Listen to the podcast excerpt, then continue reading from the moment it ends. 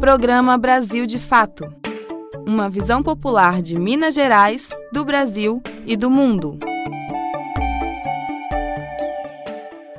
Olá, ouvinte! Está no ar o Jornal Brasil de Fato. Confira os destaques desta quarta-feira, dia 11 de novembro.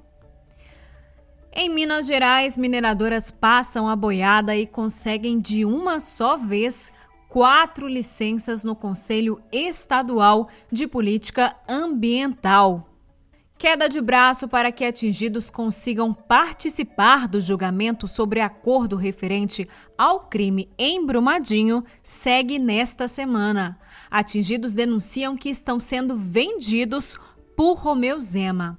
Depois de pressão, Anvisa volta atrás e retoma testes com a vacina chinesa.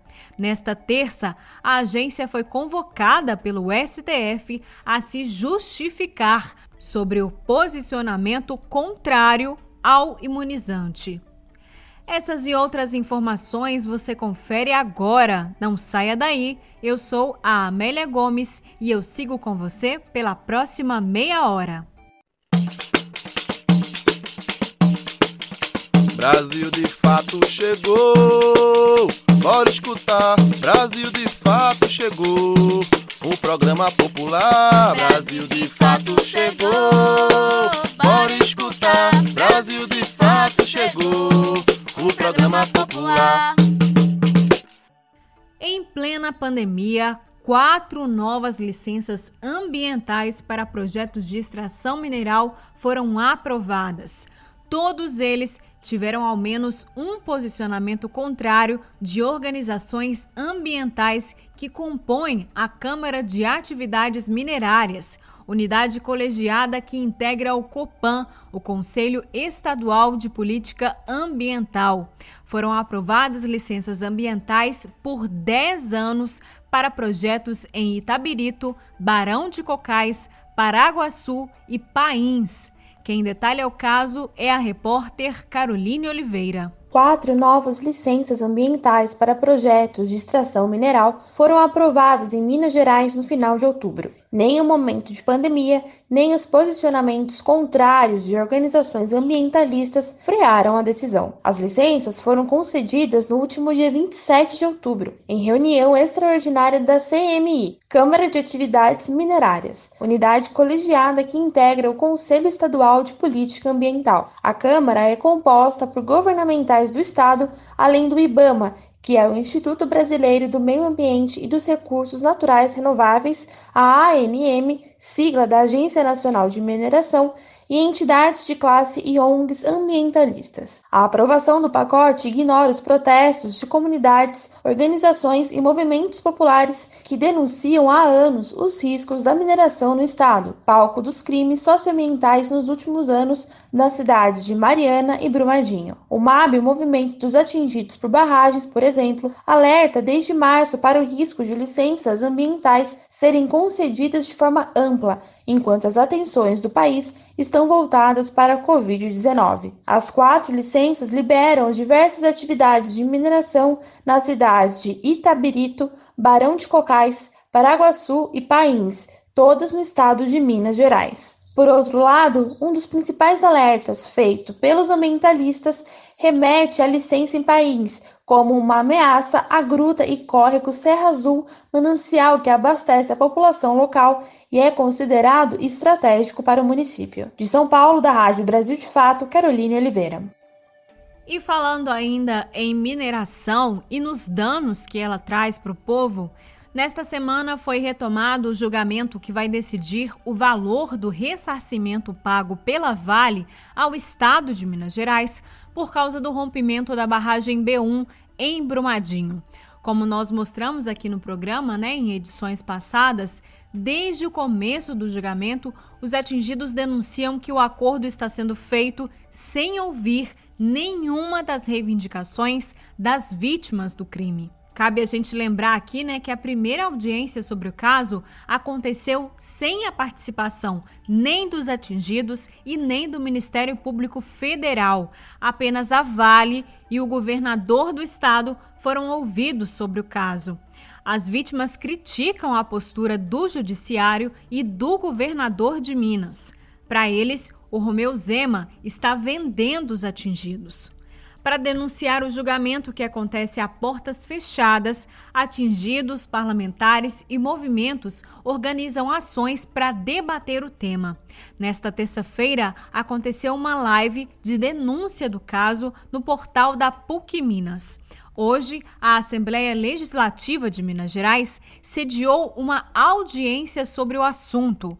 A iniciativa foi organizada pela deputada estadual Beatriz Cerqueira, do PT. O julgamento do acordo entre a Vale e o governo de Minas vai ser retomado nesta quinta-feira, dia 12. Outra audiência também está prevista para o dia 17 desse mês.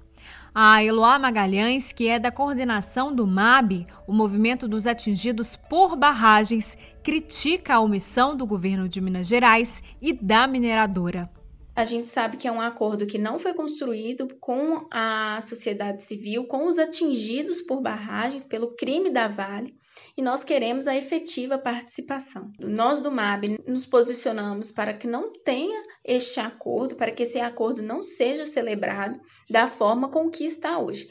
Né? Sabemos que também é importante este acordo para a Vale, né? A gente sabe que suas ações, assim que este acordo for assinado, irá subir. Então, internacionalmente, um acordo para Vale é bom, mas o que fica para a vida dos atingidos, temos o exemplo aí é, da bacia do Rio Doce, né, dos atingidos pelo crime da barragem de Fundão, que acordos onde não tem a participação dos atingidos, é, uma participação efetiva na construção dos programas e da realidade concreta dos atingidos, não atende e não vai resolver os problemas e também não vamos conseguir almejar a reparação integral deste dano.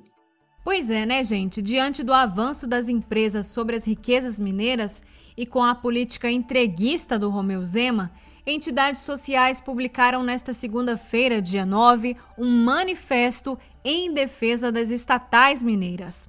As informações você confere com Bruna Bentes. Centenas de entidades sindicais, movimentos populares, mandatos e candidaturas eleitorais divulgaram nesta segunda-feira, dia 9, um manifesto em defesa das estatais mineiras. O documento, intitulado As Estatais São Nossas, defende a, abre aspas, necessidade de proteger as riquezas mineiras dos interesses estrangeiros, fecha aspas. O documento é um duro posicionamento contra a privatização que Romeu Zema e o governo de Bolsonaro tentam implantar em Minas e no Brasil. Na mira dos privatistas estão a CEMIG, estatal responsável pela energia, a Copasa, empresa mineira de saneamento básico e distribuição de água, a Codemig, estatal proprietária de uma das maiores jazidas de nióbio do mundo, e a empresa que faz a distribuição de gás natural, a Gasmig. Jairo Nogueiro, coordenador geral da Central Única dos Trabalhadores de Minas Gerais, ressalta que o documento reforça o posicionamento da população mineira, já que em várias pesquisas sobre o tema, a maioria da população do estado se colocou contra as medidas de privatização. O manifesto que nós fizemos contra a privatização das estatais no Brasil vem num momento muito importante, que acaba tendo um debate muito político agora na época das eleições, onde as pessoas colocam suas opiniões sobre o que está acontecendo no Brasil, né? A gente tem visto aí que o processo, tanto do governo federal quanto do Estado, na tentativa de privatizar tudo no Brasil, é um processo que a população não aceita, que a população não concorda. O governo tem medo de fazer um plebiscito ou um referendo popular para poder apreciar o que a população quer. E a gente sabe a importância desses serviços né, na questão da soberania nacional. Quando a gente fala de soberania, a gente fala do que protege a população brasileira. Né? A Carta Manifesto em Defesa das Estatais Mineiras conta com mais de 100 assinaturas de entidades sociais, como sindicatos, movimentos populares, mandatos políticos e organizações religiosas, além do comprometimento de 93 candidatos e candidatas que concorrem à vaga de prefeito, vice-prefeito ou vereador em municípios mineiros. De Belo Horizonte, da Rádio Brasil de Fato, Bruna Bentes. E falando de privatização, desde o último dia 3, o Amapá vive um estado de caos completo. É que um incêndio no transformador 1 da subseção de energia de Macapá causou um apagão que impactou quase um milhão de pessoas, deixando 14 dos 16 municípios do Amapá sem luz. O fornecimento de energia no estado é feito por uma empresa privada, a Linhas de Macapá Transmissora de Energia. No entanto, depois do problema causado pela empresa, a ANEEL, a Agência Nacional de Energia Elétrica, a estatal brasileira de energia, né, é que foi lá resolver a situação, né, e tentar restabelecer a energia no estado. Ou seja, a empresa privada causa o problema e quem paga somos nós, né? Porque o pessoal do Amapá já paga aí a sua contribuição, seus impostos e nós também que não somos moradores do Amapá também estamos pagando aí por esse prejuízo dado pela empresa, né? Já que a gente contribui aí com impostos. Ou seja, privatização é isso, né, minha gente? A empresa privada faz e quem paga é o Estado. Pois é, e além de enfrentar o transtorno causado pela empresa privada, né, os moradores do estado também estão denunciando que os bairros mais pobres não estão sendo contemplados no rodízio de fornecimento de energia que está sendo organizado, né, até que se resolva completamente a situação do apagão no Amapá. Quem relata o caso é a repórter Catarina Barbosa. Desde o último sábado, o governo do estado do Amapá criou um sistema de rodízio para abastecer a população afetada pelo apagão da terça-feira, dia 3 de novembro. No entanto, moradores ouvidos pelo Brasil de Fato afirmam que bairros onde moram desembargadores, juízes e promotores tiveram a energia restabelecida por completo. Por lá, não é necessário o rodízio de seis horas imposto ao restante da população. No geral, o sistema funciona da seguinte forma: há bairros que ficam seis horas com abastecimento de energia elétrica e depois seis horas sem energia. Depois o processo se repete. Marta da Silva, militante do Levante Popular da Juventude, diz que há bairros que não foram incluídos no cronograma e que estão há mais de cinco dias sem água e sem energia. E existem partes centrais da cidade, onde tem hospitais, clínicas, centros de atendimento à Covid, que estão tendo um abastecimento de energia de 24 horas, justamente pela importância desses lugares, né, para atendimento à população. Ainda mais agora que estamos num, num momento assim de pandemia, onde os casos de Covid aqui dispararam, as UBS, os hospitais estão todos lotados e existem bairros mais afastados, que estão mais ao extremo norte da cidade, que estão completamente sem água, sem energia há mais de cinco dias, desde o início do apagão. Essas zonas não foram inclusas dentro do esquema de racionamento de energia. Para Marta, o que mais gera revolta é que, se por um lado pessoas ficam sem água e sem energia, condomínios de luxo da cidade já contam com energia 24 horas por dia existe uma contradição muito grande, muito revoltante, que ocasionou diversas manifestações né, nas periferias aqui da cidade, que é o fato de locais terem energia 24 horas e locais que não têm comprovado que tenha estabelecimentos que careçam de energia 24 horas, como hospitais. É o caso de condomínios. Condomínios aqui da Zona Sul, como por exemplo, condomínio Mônaco, condomínio San Marino, que são condomínios fechados, onde mora a elite local da cidade e esses locais tá tendo energia 24 horas. São locais onde moram desembargadores, juízes. No portal oficial do governo, a informação é de que apenas unidades hospitalares e que prestam serviços essenciais estão com energia garantida 24 horas por dia. O mesmo vale para a estação de tratamento de água e esgoto do Estado, bancos e empresas de telecomunicação. Apesar de o rodízio de seis horas anunciado para todas as áreas residenciais, a pedagoga Laura Ramos, que mora na periferia de Macapá, relata que a história, na prática, é outra. No bairro em que ela mora, chamado Mar Abaixo, ela diz que a energia dura, no máximo, três horas por dia. A situação no estado do Amapá continua caótica, né? nada melhorou, nada voltou 70%. Estamos agora vivendo um rodízio onde bairros nobres são beneficiados e as periferias estão à mercê duas, três horas somente de energia como fornecimento, onde bairros nós sabemos que estão 24 horas e outros 6 horas. A CEA, a Companhia de Eletricidade do Amapá, disse que há bairros que realmente não foram citados no cronograma de rodízio. Porém, a empresa justificou que essas localidades fazem parte das regiões citadas de forma nominal, porque receberam energia dos mesmos alimentadores e transformadores. Quanto aos bairros que têm energia o tempo todo, a companhia afirmou que isso acontece porque eles fazem parte das áreas onde há unidades que prestam serviços essenciais. Sobre os bairros que estão há cinco dias sem água e sem energia, a CEA admitiu que há regiões em que o fornecimento fica interrompido por problemas na rede em alguns trechos. Nesse caso, a companhia explicou que não são falhas decorrentes do sistema de rodízio e não afetam bairros em sua totalidade. A orientação é fazer a abertura de um chamado pelo telefone 116. De Belém, do Pará, da Rádio Brasil de Fato, Catarina Barbosa. Você está ouvindo o programa Brasil de Fato. Uma visão popular de Minas Gerais, do Brasil e do mundo.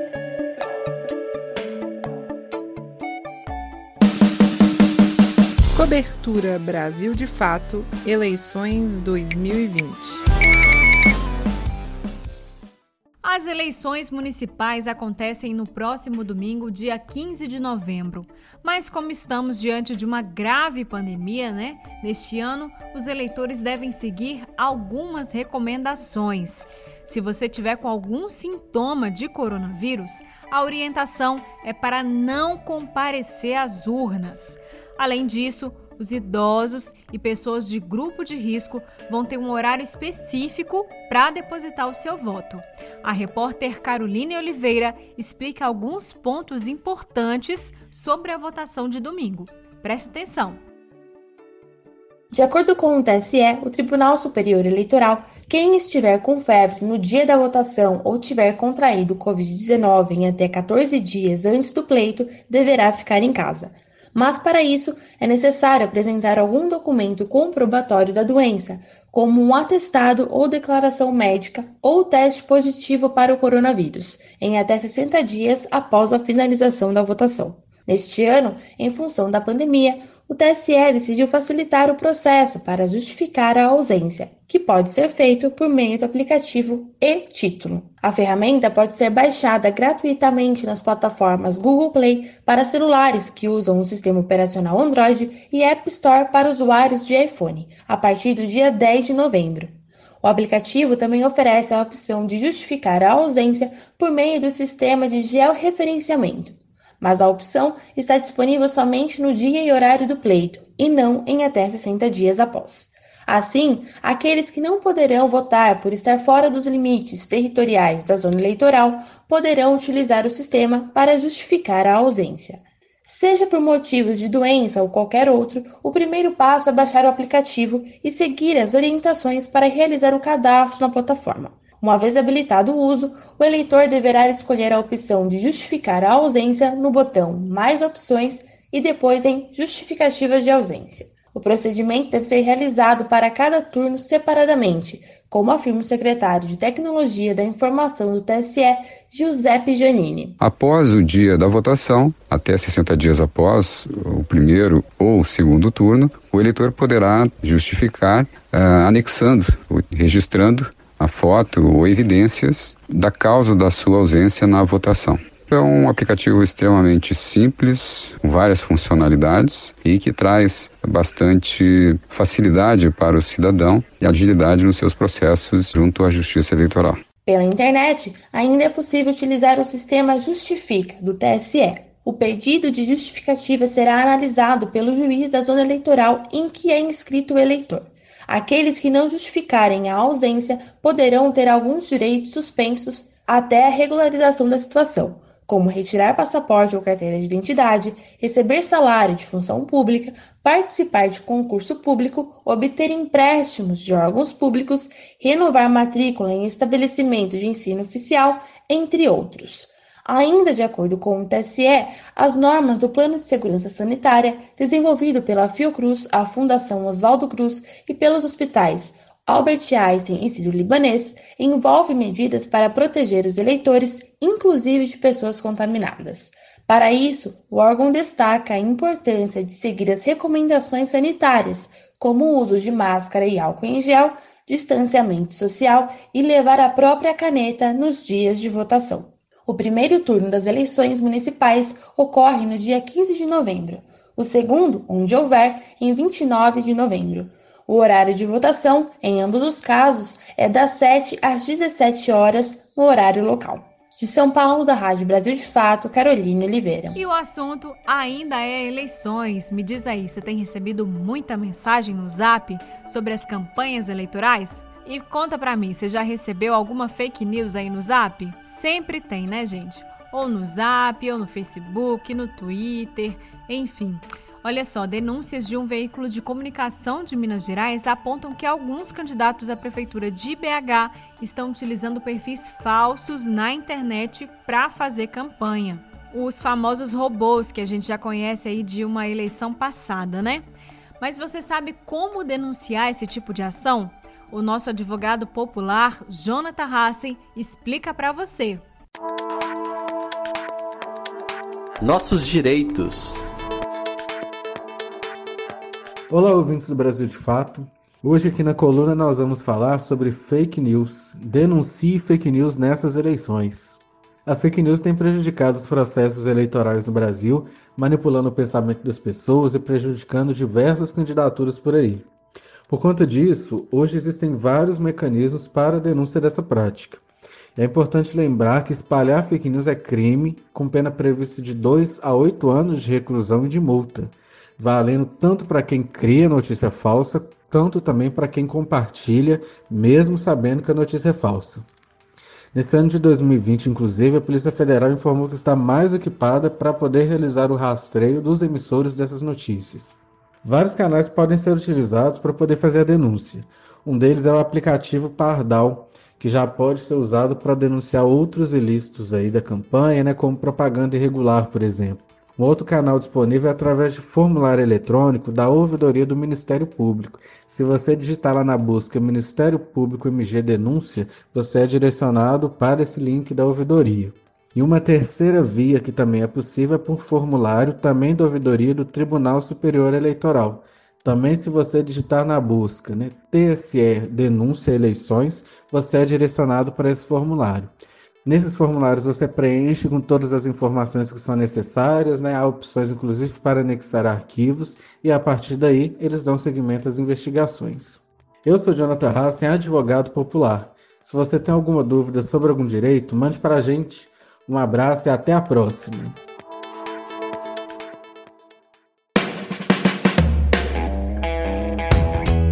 Quer receber as principais notícias do dia diretamente no seu celular?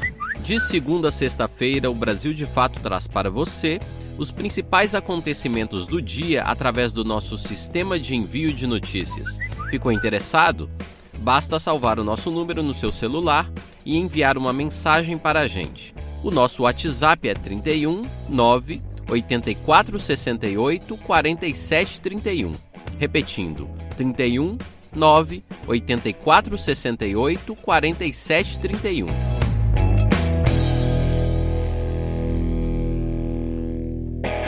E o assunto agora é pandemia. Depois de muita pressão, a Anvisa, Agência Nacional de Vigilância Sanitária, autorizou a retomada dos testes com a Coronavac, a vacina chinesa contra o coronavírus.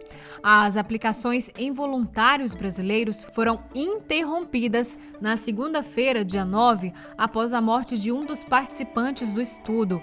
A decisão causou polêmica com o Instituto Butantan, que conduz as pesquisas no Brasil. O órgão divulgou na terça-feira que o óbito não tinha relação com o imunizante. Diante do caso, o Supremo Tribunal Federal deu um prazo de 48 horas para que a agência justificasse a suspensão dos testes, já que o óbito não tinha relação com a vacina.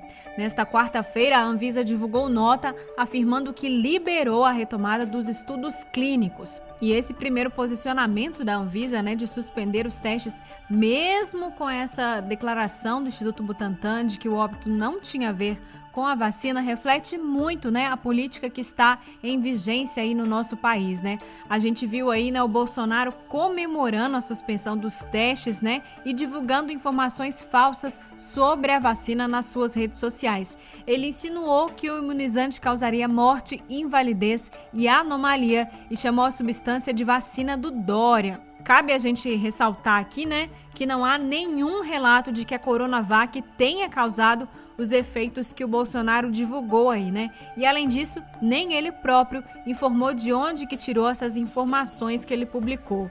E como se não bastasse, né, esse posicionamento aí de comemorar a suspensão de uma vacina, de um medicamento que pode livrar o país, né, de uma grave pandemia, o Bolsonaro também chamou o Brasil de país de maricas e reclamou que aqui a gente fala muito sobre Covid. Deve ser porque a gente está numa pandemia, né? Afinal de contas, o coronavírus já matou mais de 1,2 milhões de pessoas no mundo todo e infectou mais de 51 milhões de pacientes. O Brasil é o segundo país com maior número de óbitos e o terceiro em total de infectados. Quase 163 mil brasileiros já morreram por causa do coronavírus. Então eu acho que é o caso sim, né, Bolsonaro, da gente falar bastante dessa pandemia. Afinal de contas, muitas e muitas pessoas estão perdendo a vida por causa dessa doença e também por causa da negligência do governo em tratar esse caso tão grave de saúde que a gente vem enfrentando. Brasil de fato no mundo. Manifestações populares têm sido registradas em diversas cidades do Peru em repúdio à decisão do Congresso da República que afastou Martins Vizcarra da presidência do país. A chamada vacância foi aprovada na segunda-feira, dia 9, ao final do segundo julgamento de impeachment. Vizcarra é acusado de receber propina de construtoras em troca de vantagens em licitações públicas. As ilicitudes teriam ocorrido enquanto Vizcarra era governador de Moquegua, na região sul do Peru. Ele nega as acusações. Manuel Merino, líder do Congresso e integrante do partido de direita, a Ação Popular, assumiu a presidência na terça-feira e deve exercer a função até julho do ano que vem.